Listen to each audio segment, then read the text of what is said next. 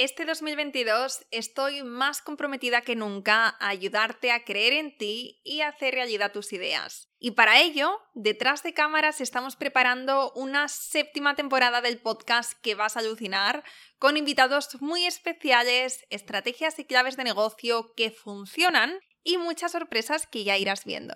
Y aparte del podcast, también estamos a tope con nuestro club de emprendedoras. Nuestra palabra foco de este 2022 es hacer piña, porque sé de primera mano que uno de los hándicaps a la hora de emprender es la soledad. Y por eso estrenamos el año con nuevas dinámicas networking dentro del club, para que conozcas mujeres como tú, hagas nuevas amistades, crees sinergias y estés muy acompañada tanto en los buenos como en los malos momentos que también están ahí, ¿no? Durante el proceso. Si esto te resuena y quieres formar parte de nuestra comunidad, donde encontrarás formaciones de negocio, mentorías conmigo y con otros expertos, talleres, mastermind, networking, sesión de objetivos, programa de madrinas, etc., entra en yoemprendedora.es barra club. Abrimos el día 1 de cada mes para dar la bienvenida a nuevos miembros durante solo 24 horas. Es decir, del día 1 al día 2 de cada mes tenemos las puertas abiertas. Así que entra ahora, apúntate a la lista de espera y nos vemos dentro muy prontito. Recuerda, es yoemprendedora.es barra club. Lo que empezó siendo algo que no sabíamos muy bien ni por dónde, eh, acabó que estábamos en las mejores multimarcas de Moscú, de San Petersburgo, fue brutal y dijimos, jo, aquí hay un, aquí hay un filón súper grande en la internacionalización a través de multimarcas, no solo online, y empezamos a ir a ferias. Entonces eso nos abrió a, pues, a muchas tiendas, sobre todo de Japón, en Corea, en, China y luego en Europa. Y esto como que nos fue dando alas y también eh, aire ¿no? económico para ir apostando cada vez más, tanto por multimarcas como por online. Entonces empezamos muy rápido esa internacionalización que ha ido asentando un canal online, pues que se iba haciendo poco a poco potente hasta el día de hoy ser eh, nuestro, nuestro primer canal.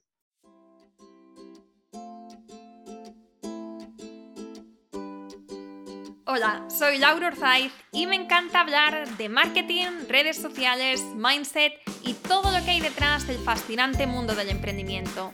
Me defino como una friki de los negocios, introvertida confesa y amante del buen café. Después de cuatro años de altibajos materializando mis ideas, me decidí a crear Yo Emprendedora, un espacio de inspiración, formación y empoderamiento femenino para salir de nuestras cuevas, aprender de las mejores y hacer mucha piña entre nosotras. Piensa en este podcast como tu ratito semanal para desconectar del día a día y reconectar contigo, tu negocio y tu misión. Y si quieres más, entra en yoemprendedora.es. Ahí encontrarás toda la información para apuntarte al club online y los coffee dates que mando todos los viernes.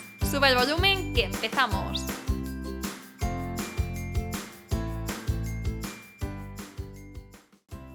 No te imaginas la ilusión que me hace este episodio. De verdad, o sea, llevaba queriendo entrevistar a Leire y a Estefanía desde hacía muchísimo tiempo, probablemente desde que empecé el podcast hace tres años y medio. Y la razón por la que estas dos pedazos mujeres estaban en, mi wishlist desde hace tanto tiempo es porque principalmente, como emprendedora que soy, admiro muchísimo todo lo que han conseguido en una industria tan competitiva y no solamente por sus logros, sino también porque han conseguido lo que tantos sueñan, pero tan poquitos consiguen, y es crear una comunidad enamorada de su marca. Si no conoces la marca Papiroga, que lo dudo mucho porque en España cada vez es más conocida, te recomiendo que mientras que escuchas este episodio les bichees en redes y veas los pendientes tan bonitos y tan originales que tienen. Y si quieres saber más sobre cómo estas dos amigas, más su socio en la sombra, han llegado hasta aquí, escucha atentamente este episodio porque te aseguro que no tiene ni un segundo de desperdicio. Y bueno, ya para terminar, si quieres sacarnos una super sonrisa, hace una captura de pantalla, súbela a tus stories y etiquétanos a arroba papiroga y arroba yoemprendedora.es. Muchas gracias y ahora sí, empezamos. Hola chicas, ¿qué tal? Bienvenidas al podcast. Hola Laura, muchísimas gracias, encantadas de estar aquí. Bueno, eh, para mí la verdad es que es un placer, os lo decía antes fuera de micros, que me hace muchísima ilusión. Llevo mucho tiempo siguiendo, siguiendo vuestra marca. Em, admiro muchísimo todo lo que habéis hecho, todo lo que habéis creado. Y bueno, es un placer enorme, de verdad, contar con vosotras. Eh, que no habíamos hablado, bueno, mentira, sí que había hablado, no sé si Yairi se acordará, porque no tiene nada que ver con Papiroga y con Yo Emprendedora, pero sí que hemos hablado eh, por Instagram porque tenemos un, tenemos un apellido común, que además es un, apellido muy poco, es un apellido muy poco común, pero tenemos ese apellido Urzaiz. Yo tengo la cabeza loca porque es que Leire Urzaiz y Laura Urzaiz se parecen muchísimo, entonces que me llama la atención, pero, pero vamos, brutal. O sea, tengo aquí vuestros dos nombres en pantalla y es muy fuerte. Es muy fuerte, es muy fuerte. ¿Verdad? Yo cuando lo vi dije, ostras, digo, a ver si vamos a ser primas lejanas, me molaría muchísimo que una de las fundadoras de Papiroga y yo que estuviéramos conectadas de esta manera, pero... imagínate, la, fundadora del podcast Yo Emprendedora y yo familia, imagínate. Imagínate. bueno, yo creo que de alguna manera sí que estamos conectadas, aunque todavía no encontré ese vínculo, pero yo creo que sí. Yo voy a decir que si voy a decir que eres mi, prima lejana, por si la gente me pregunta. Me encanta, me encanta, prima. prima. Bueno, pues vamos a empezar esta entrevista em, hablando de, vuestros comienzos, ¿vale? Tengo muchas preguntas eh, sobre pues, lo que habéis hecho, estrategias y demás, pero por si alguien nos conoce, sí que me encantaría que, que entrásemos en contexto y conocer un poco vuestra historia, ¿no? ¿Qué hacíais antes de crear Papiroga y cómo nace esta idea? Vale, pues bueno, Papiroga nace de tres socios, de Estefanía, Daniel y yo, Leire. Em, nos conocimos, bueno, Estefanía y yo trabajando. Trabajábamos en una empresa de retail y éramos el equipo de complementos. Eh, los tres veníamos de ámbitos creativos, eh, si bien Estefanía y yo veníamos directamente de moda y Daniel de comunicación pura y dura. Y mm, bueno, una cosa que nos pasaba Estefanía y yo, éramos equipo, nos lo pasábamos fenomenal, creábamos colecciones con muchísimas referencias, viajábamos a muchos lugares del mundo, conocimos a gente maravillosa, y en todo se nos quedaba una pata como muy coja, que era, eh, bueno, pues eh, el retail al final lo que te hace es ir muy rápido, meter muchísimas referencias, tener precios imposibles, eh, saldar las cosas tiradas por en medio de pasillos que no las quiere nadie, un poco la urgencia de la renovación temporada tras temporada. Entonces era algo con lo que Estefanía y yo no encajábamos para nada. A nosotros nos gusta la moda, pero como vehículo de, transmisión de, cómo nos sentimos, para hacerte sentir mejor y demás, no para frustrarte con no tengo lo último que ha salido esta temporada. ¿no? es un eh, poco que los tres trabajábamos en cosas como muy vocacional en el ámbito que lo hacíamos, pero veíamos que no se hacía de la manera que a nosotros nos gustaba, que sentíamos mm. que nos estábamos un poco traicionando. Eso es.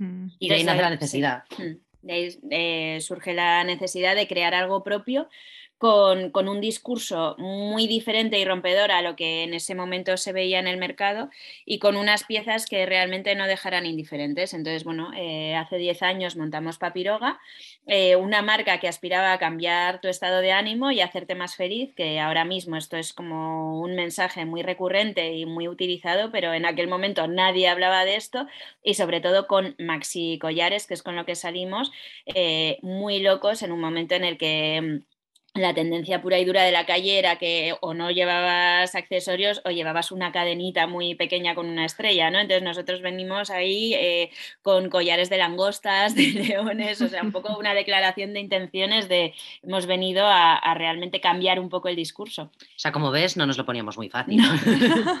de hecho, os iba a preguntar cómo fue la acogida, ¿no? Una vez que empezáis con estas joyas tan diferentes, ¿no? Tan tan eh, auténticas. ¿Cuál fue la acogida aquí en España? ¿Y hubo algún país que, o sea, a lo mejor empezasteis y eh, tuvisteis una gran acogida en otros países porque encajaba más con otras modas? Cuéntanos cómo, fue esto. Pues yo creo que, bueno, nosotros nos sentíamos como muy orgullosos de lo que estábamos haciendo porque tenía bases y valores como muy sólidos en los que creíamos después de haberlos, entre comillas, traicionado en nuestros trabajos anteriores, ¿no? y sentíamos que eso era muy poderoso. Es verdad que empezamos, o sea, queríamos ser un proyecto online y empezamos online y online era muy lento. Y, recuerdo los principios, al principio de todo, que pues siempre o uno, otro, otro, conocíamos a la persona que había hecho la compra. El primer día que una persona desconocida, por siempre nos llamábamos, ¿alguien conoce a Pepita Pérez? Yo, yo, es mi prima. ¿Alguien la primera compra que no conocíamos fue, o sea, como una celebración a lo bestia. Y empezamos online, pero pues eso era, era poco a poco, era irnos dando a conocer, pero em, muy pronto empezamos internacionalización a raíz de que un distribuidor em, ruso nos conoció y eh, le encantó la colección, le encantó todo, quedamos con él y empezamos a exportar a Rusia. Lo que empezó siendo algo que no sabíamos muy bien ni por dónde, eh, acabó que estábamos en las mejores multimarcas de Moscú, de San Petersburgo, fue brutal y dijimos, jo, aquí hay un, aquí hay un filón súper grande en la internacionalización a través de multimarcas, no solo online, y empezamos a ir a ferias. Entonces eso nos abrió a, pues, a muchas tiendas, sobre todo de Japón, en Corea, en, China y luego en Europa. Y esto como que nos fue dando alas y también eh, aire ¿no? económico para ir apostando cada vez más tanto por multimarcas como por online. Entonces empezamos muy rápido esa internacionalización que ha ido asentando un canal online, pues que se iba haciendo poco a poco potente hasta el día de hoy ser eh, nuestro, nuestro primer canal. Bueno, bueno, bueno, estamos pasando muy rápido por vuestra historia.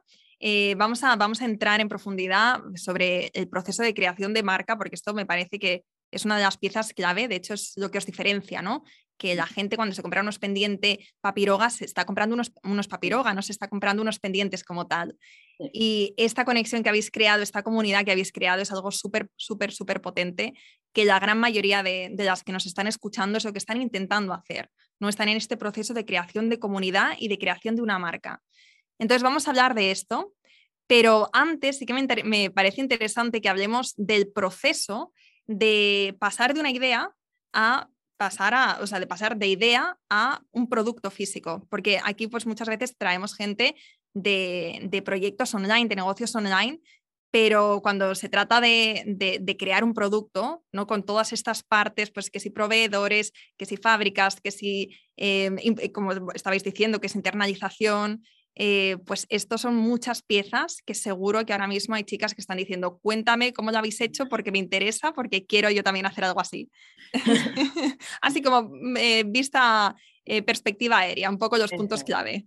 Pues yo creo que, eh, o sea, tener una empresa y una marca tiene eh, mil áreas, pero esta sin duda es nuestra favorita, pero vamos, de lejos. Todas las demás cosas como que vienen justificadas y soportadas por esta. El proceso de creación para nosotras es un momento en el que nos pasamos muy bien. Decidimos un tema que suele aparecer, pues porque es algo de lo que queremos saber más, porque desconocemos o porque simplemente nos llama muchísimo la atención. Y hemos partido de temas como un libro, un ballet o, un movimiento artístico o cosas como muy distintas. Y cuando viene empezamos a investigar un huevo. Y esa investigación acabamos pasando esas ideas o, esa, o eso que nos transmite ese tema en formas y colores. Eh, un poco a lo loco y lo que nos surge como de dentro, ¿no? Y, creemos que esta parte del proceso es la que dota las piezas de alma. Entonces, una vez son un montón de formas y de colores, las tratamos casi como si fueran piezas escultóricas más que pendientes en un principio y empezamos a mezclar unas con otras, unas son, eh, quedan brutales, otras se quedan muy vacías y después de un proceso como muy largo acabamos con a lo mejor 300 o 400 piezas y es cuando nos sentamos Lady y yo y empezamos a dar forma. Y esto es como lo más difícil, ¿no? Porque de esas piezas que no, no, no tienen vocación de ser pendiente, acaban pasando a eh, o sea, acabamos pasando a toda la parte más, más práctica y más pragmática, que sienten que te mueres, que encajen en la cara eh, increíblemente, ya tengas la cara alargada o la cara más redonda, que, que, tengan colores que favorecen, que dan luz, que sientan bien. O sea, acabamos pasando toda esa inspiración, esas formas, esos colores a piezas tangibles, útiles y, y, súper favorecedoras, que es un poco lo que al final queremos que sean nuestros pendientes.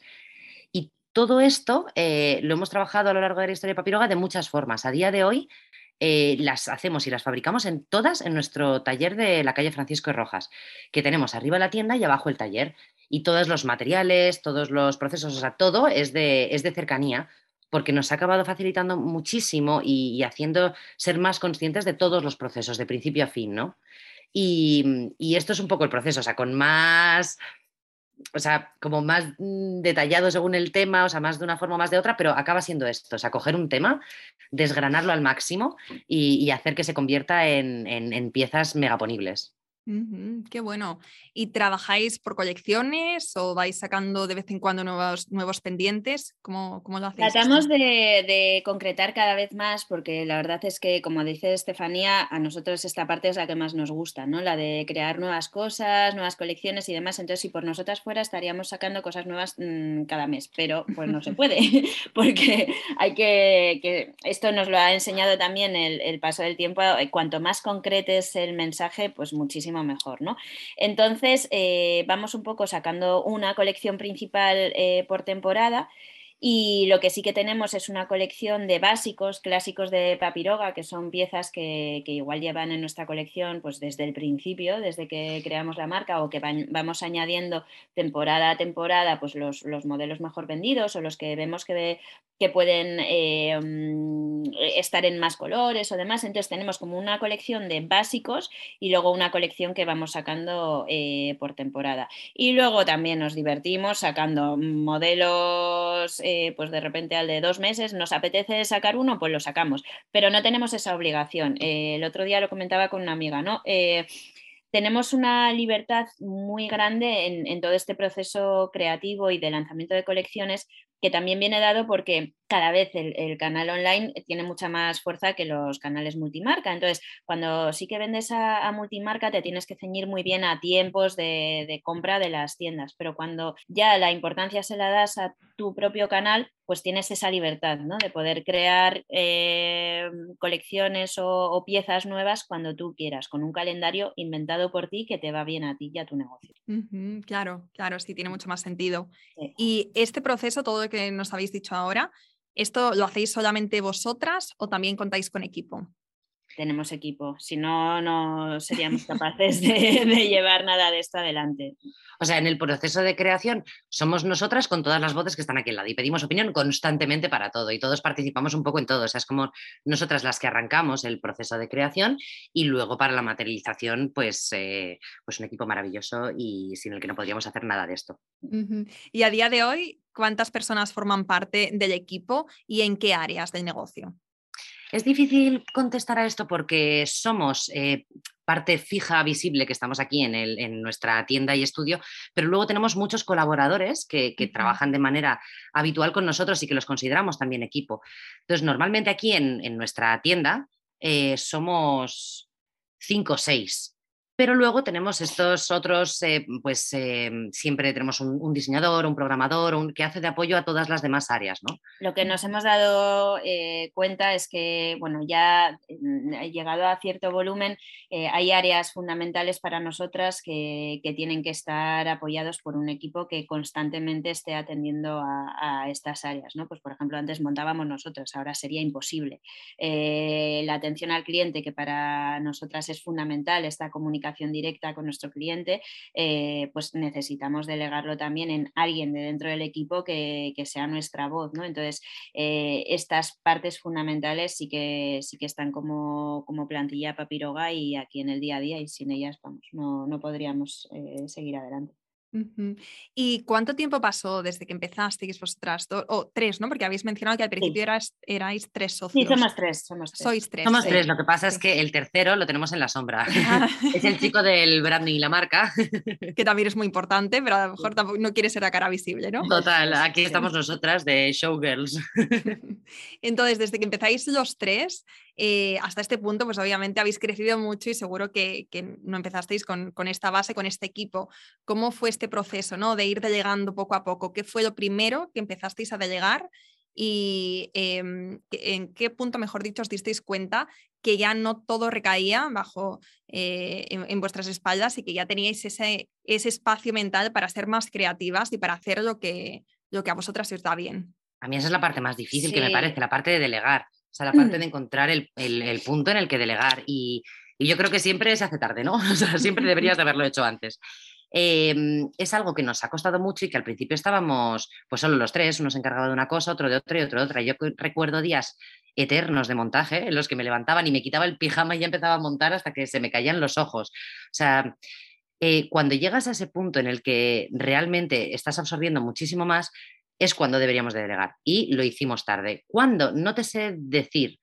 Mm, yo creo que fue como en el sexto año más o menos, o sea que hasta ese momento no delegamos, lo primero que delegamos fue el montaje y, mm, la verdad es que yo creo que, como dice Estefanía, delegamos tarde, eh, lo hicimos tarde, pero sí que es verdad que, bueno, cuando creas un negocio eh, tan poco a poco ¿no? y con tanto cariño y tanta dedicación, creo que es algo inherente a, los creadores de, este tipo de negocios pensar que nadie va a saber hacerlo como tú o bien porque no lo sepas explicar o, porque nadie va a tener ese cariño que tú le tienes al negocio, ¿no? Y eso está bien porque, porque se puede eh, confundir esto con un apego que no te lleva a ningún sitio, ¿no?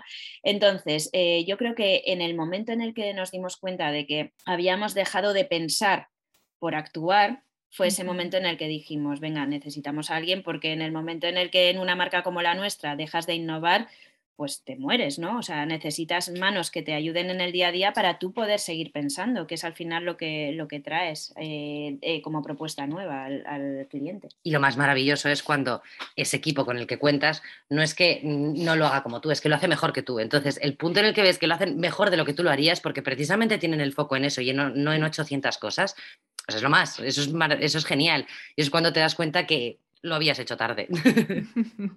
Sí, sí, sí. Bueno, acabáis de decir eh, cosas muy clave. He apuntado esta frase de en el punto en el que te das cuenta de que has dejado de pensar para actuar, es el momento en el que tienes que empezar a delegar. Sí, sí, quizá un poco antes. ¿eh? sí, sí, pero esto es, yo creo que es lo peor que, le puede pasar a, una persona que esté mm, o bien montando un negocio o bien tratando de sacarlo adelante. O sea, al final tenemos que ser muy conscientes de que el valor diferencial que los creadores podemos aportar a nuestro negocio es precisamente eso, ¿no? La visión, eh, el potencial que puede tener tu marca y eso lo tienes tú. Cuando no te permites pensar, vamos, entras en una dinámica que no lleva a ningún sitio. Total, sí, totalmente de acuerdo. Entonces, hemos hablado de este proceso ¿no? de, creación de vuestros papiroga. Vamos a hablar ahora de la venta y después hablamos de la marca. Eh, vosotros, vosotras eh, habéis dicho que vendéis en vuestra tienda online, en tiendas multimarca y también en vuestra tienda física de Madrid. Ahora que sois una marca consolidada y conocida, ¿de dónde os llega el mayor volumen de vuestras ventas ¿Y cómo se compara con los años anteriores? Eh, bueno, claramente nos llega por el canal online, eh, que la verdad es que es algo que nos tiene súper, súper contentas, porque es eh, la idea que teníamos hace 10 años, ¿no? O sea, montamos una marca para poder vender online y realmente ahora es, sin duda alguna, nuestro mejor canal, el más consolidado y el que más alegrías nos da con unos crecimientos brutales. De hecho, a raíz de la pandemia, eh, yo creo que hubo muchas marcas que, ya estábamos un poco consolidadas en el mercado online y que hemos conseguido crecer muchísimo eh, a raíz de esto y, vamos, que estamos felices con ello. Y una cosa muy buena es que en la pandemia, eh, pues a lo mejor si hubiéramos vendido calcetines o ropa interior, pues igual no, pero pendientes, es que todo el mundo estábamos haciendo zooms. Entonces, si algo te merecía la pena comprarte era pendientes. o sea, lo único que... se veía eran nuestras caras podemos decir que, vamos, eh, de dos años para acá el, crecimiento, sobre todo a nivel online, ha sido brutal. Eh, aún así, seguimos eh, manteniendo nuestros canales multimarca. Esto fue una decisión de negocio que tomamos, pues eso, en este momento de pandemia, ¿no? Que fue tan, tan duro para, las tiendas multimarca en las que nosotros llegamos a pensar, ¿no? Porque al final los márgenes son mucho mejores cuando haces tú la venta directa y demás, pero en aquel momento vimos que realmente teníamos que echar también una mano a toda esta gente que había apostado por nosotras cuando, cuando no nos conocía mucha, mucha gente, eh, que son canales eh, tiendas que tienen una capilaridad muy buena, que, mm, te pueden vender muy bien y que también teníamos que, un poco aportar nuestro granito de arena y estar ahí detrás. O sea que, lo mantenemos, pero sí que es verdad que, la venta de estos canales ha bajado en pos de la venta online qué interesante. ¿Y cuáles son vuestras dos estrategias, por decir dos, por no alargarnos mucho, dos estrategias principales de venta? Es decir, las que repetís una y otra vez porque sabéis que os dan muy buenos resultados. Pues, o sea, yo creo que realmente es, una, pero como consistente. O sea, eh, nosotros al principio em, nos pusimos muchas líneas rojas de las cosas que no queríamos hacer, porque no nos gustaba cómo se hacían. Pues de repente no hacemos rebajas, no hacemos rebajas, entonces intentamos dar el precio más justo. Bueno, o sea, ciertas cosas, ciertos parámetros que estaban muy y están muy aceptados en el, en el mundo de, bueno, de la monda, del comercio y de, de todo en general. Y esas líneas rojas las mantuvimos mantenerlas desde el principio nos ha hecho crear cosas que tenían que ser imaginativas porque no teníamos esos recursos a los que normalmente se recurre para, eh, para quitar esto cuando tienes una sobreproducción. Entonces, ¿qué hacíamos? Pues no sobreproducir. Para o sea, ciertas cosas que a lo largo del tiempo yo creo que nos han dado una coherencia como marca que acaba, eh, que acaba como traspuando a través de todo y que se convierte en nuestra mejor estrategia, que es ser fiel a lo que nosotros pensamos al principio, aunque muchas veces obviamente esto no ha sido fácil o nos ha venido mal, o sea, ha sido como piedras contra nuestro tejado a veces. Yo creo que nuestra mejor estrategia, la que nosotros hemos encontrado, ha sido esa, definir unas líneas mm. y, movernos más por los nos que por los sís, o sea, por, por los nos comunes y trazar ahí nuestra estrategia. Entonces, esto pues, ha hecho que, por ejemplo, tengamos ciertas acciones que ahora mismo las vemos como algo muy natural en, nuestra marca, pero que realmente no existían antes en mercado, ¿no? que son, pues, por ejemplo, dos veces al año hacemos una Mystery Box, que es una venta de una caja misteriosa que puede contener cualquier eh, modelo de nuestra web con un precio pues, eh, muchísimo mejor que si compraras el, modelo per se, pero es que lo elegimos nosotras por el consumidor. ¿no? Entonces, eh, esto es un juego que nosotros tenemos con pues, pues, con, nuestra gente y con gente que quiere descubrir la marca y no se atreve a decir, ah, pues me compro este o no, o con gente que es súper fan de la marca y que dice, mira, elegir vosotras por mí porque yo estoy encantada. Entonces, que nos hemos dado cuenta que nos funcionan muy, muy bien y que son, eh, que entran totalmente en consonancia con nuestros valores. Qué bueno, qué bueno. Y al final estos son estrategias que seguro que habéis probado un montón en estos años, porque lleváis muchos años con, la marca, con Papiroga, y que al final os habéis quedado con lo que está más alineado también con vosotras, y vosotros, perdona, sigo diciendo, yo siempre hablo en femenino. Bueno, pero somos mayoría, o sea, somos mayoría. Digo con, vosotras desde el principio.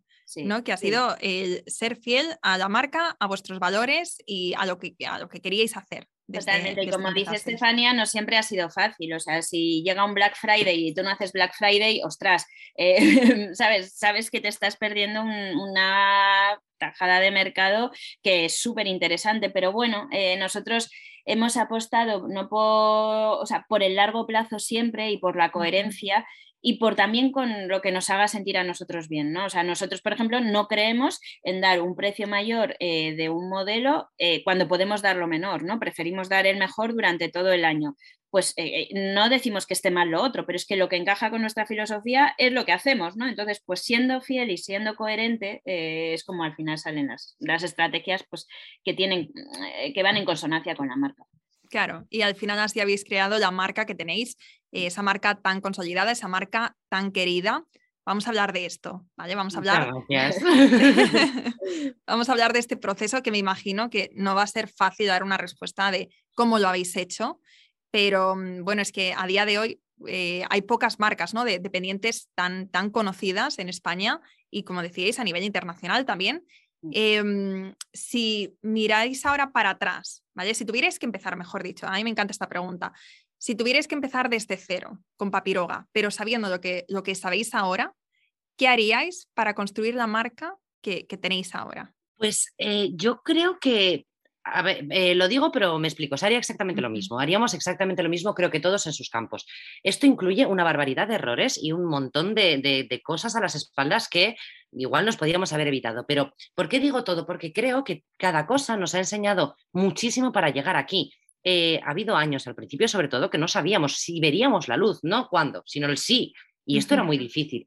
Pero creo que pasar por esa incertidumbre y tener que, que poner mucho más encima de la mesa nos ha ayudado un montón. Hay algo que yo creo que sí que cambiaría, sobre todo que sí que cambiaríamos Leir y yo, que es que muchas veces hemos sacado el látigo, pero demasiado. Recuerdo ferias al principio que por eh, guardar para reinvertir aquí o guardar para reinvertir allí, nos íbamos a la feria, nos llevábamos los muebles desde Madrid y los subíamos a pulso por el metro en París. O sea, igual un taxi no habría estado de más. O sea, pequeñas cosas que decías, bueno, pues a lo mejor podríamos habernoslo puesto un poquito más fácil en el camino, pero creo que a nivel grandes decisiones, esa coherencia que te digo que nos ha costado mantener, pero, pero que nos que nos ha hecho estar muy seguras del proyecto, no lo cambiaría. A nivel estrategia yo creo que, no lo cambiaríamos. Hemos ido muy despacio, o sea, muy poco a poco, como hemos dicho al principio, llevamos 10 años con la marca, o sea, pues probablemente igual haciendo cosas diferentes, igual en, en tres años podríamos haber llegado donde estamos ahora, pero sinceramente no tendríamos el bagaje que tenemos ahora ni la seguridad que tenemos ahora con, con las decisiones que tomamos, con cómo conocemos nuestro mercado, así que yo creo que no cambiaría nada, la verdad. Mm. ¿Y cuáles diríais que son los activos más valiosos que tenéis ahora en Papiroga? Nuestras clientas, mm. o sea, sin, sin duda alguna lo maravillosísimas que son, o sea, que, que, nos cuentan unas historias que nos ponen los pelos de punta y, un nudito en el cuello.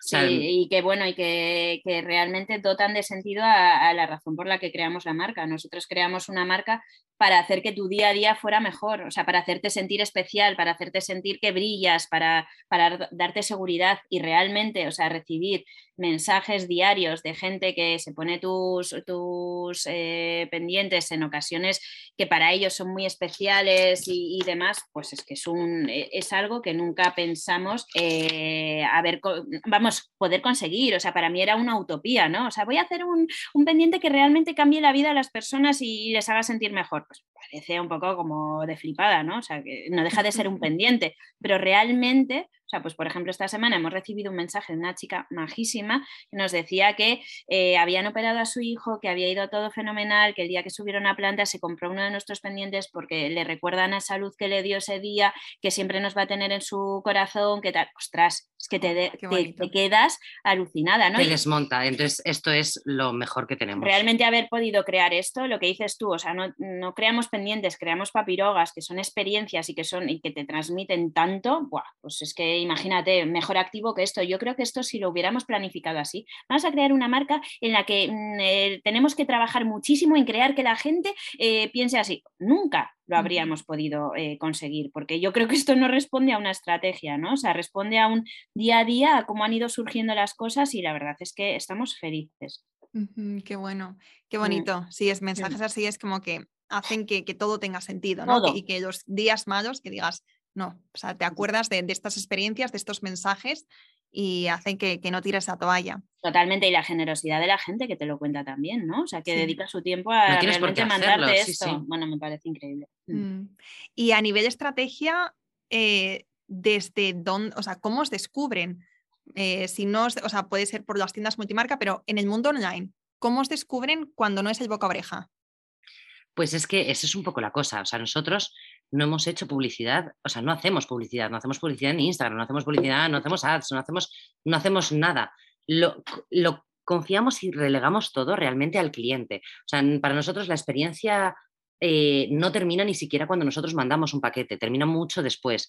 Y es un poco lo que queremos transmitirle con, ese, con, con el alma de la que tratamos de dotar los mm, accesorios en el proceso, conociendo a la gente que los, que los hace, que los monta, que los fabrica, que todo, y poniendo todo el amor posible en la pieza, en el envío, en una nota manuscrita que les mandamos, en, o sea, en un poco todo eso hace que cuando esa persona lo recibe, lo que quiere hacer es contarlo y quiere compartirlo y quiere eh, hacerlo parte de su vida. Entonces, realmente nosotros nos damos a conocer por el producto, o sea, por el producto y lo que le llega al cliente. Y luego sí que es verdad que la gente que lleva nuestras piezas, como tú dices, no lleva un pendiente, lleva un papiroga, entonces son nuestras mejores embajadoras. Eh, no tenemos una estrategia ni de publicidad ni de eh, influencers ni de em, televisión per se, pero sí que es verdad que eh, pues, eh, durante estos 10 años de trayectoria hemos conocido a gente increíble con comunidades muy potentes que confían en nuestros pendientes pues, para momentos bonitos y les gusta compartirlo. Entonces, no hay nada mejor que alguien que cree realmente en ti y en tu producto te comparta, porque te comparte desde el corazón. Entonces, ese mensaje llega real, ¿no? No llega como una marca más. Entonces, esta ha sido nuestra forma, pero la verdad es que esta, o sea, ha sido muy orgánica y, sí que es verdad que ha sido lenta, pero segura. O sea, tenemos una comunidad que no es gigantesca, pero es que es súper fiel. Y no depende de la inversión en publicidad de este mes, depende de un histórico de mucho tiempo. Sí, sí, sí, sí. Bueno, me encanta todo esto que, habéis ido compartiendo. Yo eh, estoy súper alineada también con vuestra forma de crear el negocio Y ahora para terminar, quiero haceros cuatro preguntitas breves, ¿vale? Tenéis que contestar lo primero que se os venga a la mente. Si, quiere, si queréis, contesta primero una y luego otra para la respuesta. ¿Vale? Venga. La primera es, sabiendo lo que sabéis ahora, ¿haríais algo diferente? Coger eh, un taxi en París al llegar a las Eh, sí, eh, o sea, estoy de acuerdo con Leire. Eso es lo que haría diferente. y haber delegado antes, perdona. ¿Qué es para vosotras el éxito?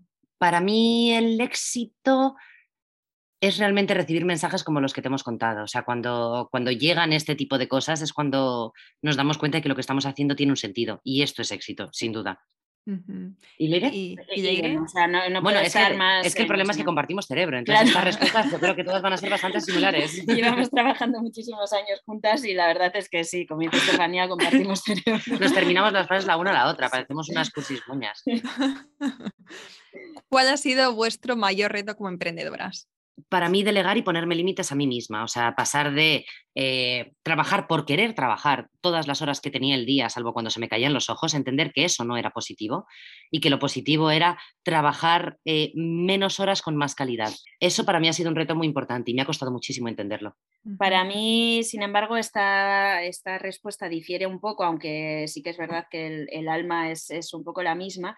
Eh, para mí sería haber pasado, o sea, apostar, bueno, seguir con el enamoramiento de mi idea a pesar de las dificultades. Es decir, nosotros empezamos eh, un proyecto, bueno, yo sigo totalmente enamorada del proyecto. Yo creo que todos los esfuerzos que tienes que hacer, si no estás plenamente enamorada, no, no, los llevas porque son, es demasiado duro ¿no? el, proceso de, de conseguir una meta. Entonces, para mí, eh, que el proceso haya sido tan largo y tan duro ha sido muy, muy duro. Entonces, para mí como mi reto ha sido eso, mantener el enamoramiento.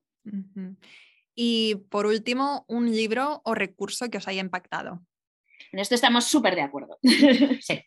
sí, yo creo que sí, porque eh, tenemos un recurso que es muy bueno. En estos 10 años que llevamos hemos, hemos, tenido la suerte de conocer a pedazo de mujeronas, eh, emprendedoras, dueñas de su proyecto, de sus, de sus marcas, de sus todo, y hemos creado una comunidad muy guay, eh, en la que nos apoyamos muchísimo y, podemos descarnadamente preguntarnos, pedirnos consejos, y, es hacia todos los lados. Yo creo que es un recurso y un activo súper útil que tenemos porque nos hace también salir de nuestra propia burbuja, de nuestras historias, y, consultar desde cosas como un tema logístico, oye, ¿cómo haces esto cuando te pasó aquello? O también ayudar a otras. O sea, yo creo que esa red que hemos que hemos creado es, lo mejor que tenemos. Es sin duda nuestro mejor activo, o sea, eh, incluso cuando no es una pregunta concreta de logística, o sea, incluso cuando es simplemente salir de tu ordenador y ver y tomar aire, ¿no? O sea, me parece súper importante el compartir y la verdad es que tenemos una suerte tremenda de estar rodeado de gente 10, la verdad. qué importante, ¿no? Es tener este apoyo